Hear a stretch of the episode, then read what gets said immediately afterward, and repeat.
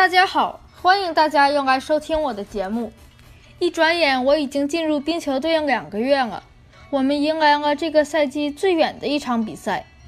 上个星期五学校放假，所以周五到周日我们都安排了比赛。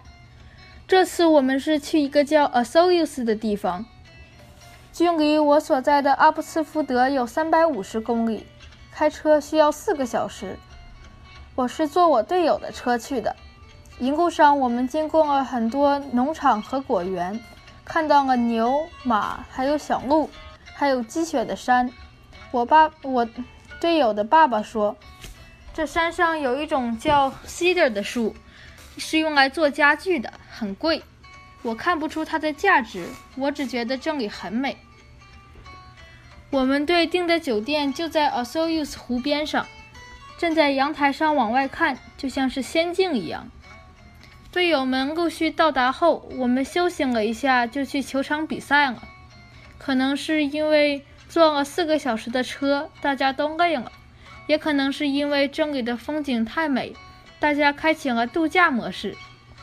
总之，我们的第一场比赛输得很惨，惨到惨到我只想把它彻底忘记。但是仔细想想，输球的主要原因还是因为我们自己的技术不够。配合也没有那么默契，因为对方队员也是坐很久的车来到这里，而且住的是同一家酒店。但是那天晚上，我们的情绪好像没有被输球影响太久，很快我们就在游泳池里玩了起来。第二天中午的比赛，我们状态很好，一雪前耻。而晚上的比赛，我们打得很辛苦。最后以六比八输了比赛，但是我们都收获了很多。那是一场精彩的比赛。我们回到酒店以后，队友们一起吃披萨。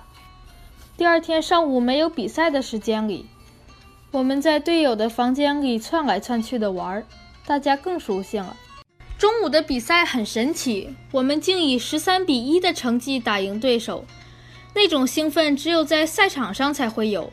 午饭之后，我们跟队友道别，各自坐车回家。这是一个难忘的旅程，不仅欣赏了美景，获得了比赛经验，还增进了跟队友之间的感情。